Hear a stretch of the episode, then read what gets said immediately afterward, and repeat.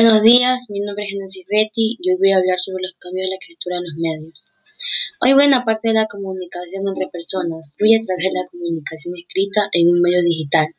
Más allá de las reglas que impone cada una de estas plataformas, reunidas dos características, el uso de las abreviaturas y la inmediatez en el acto de la escritura y de la lectura que permite el texto digitado.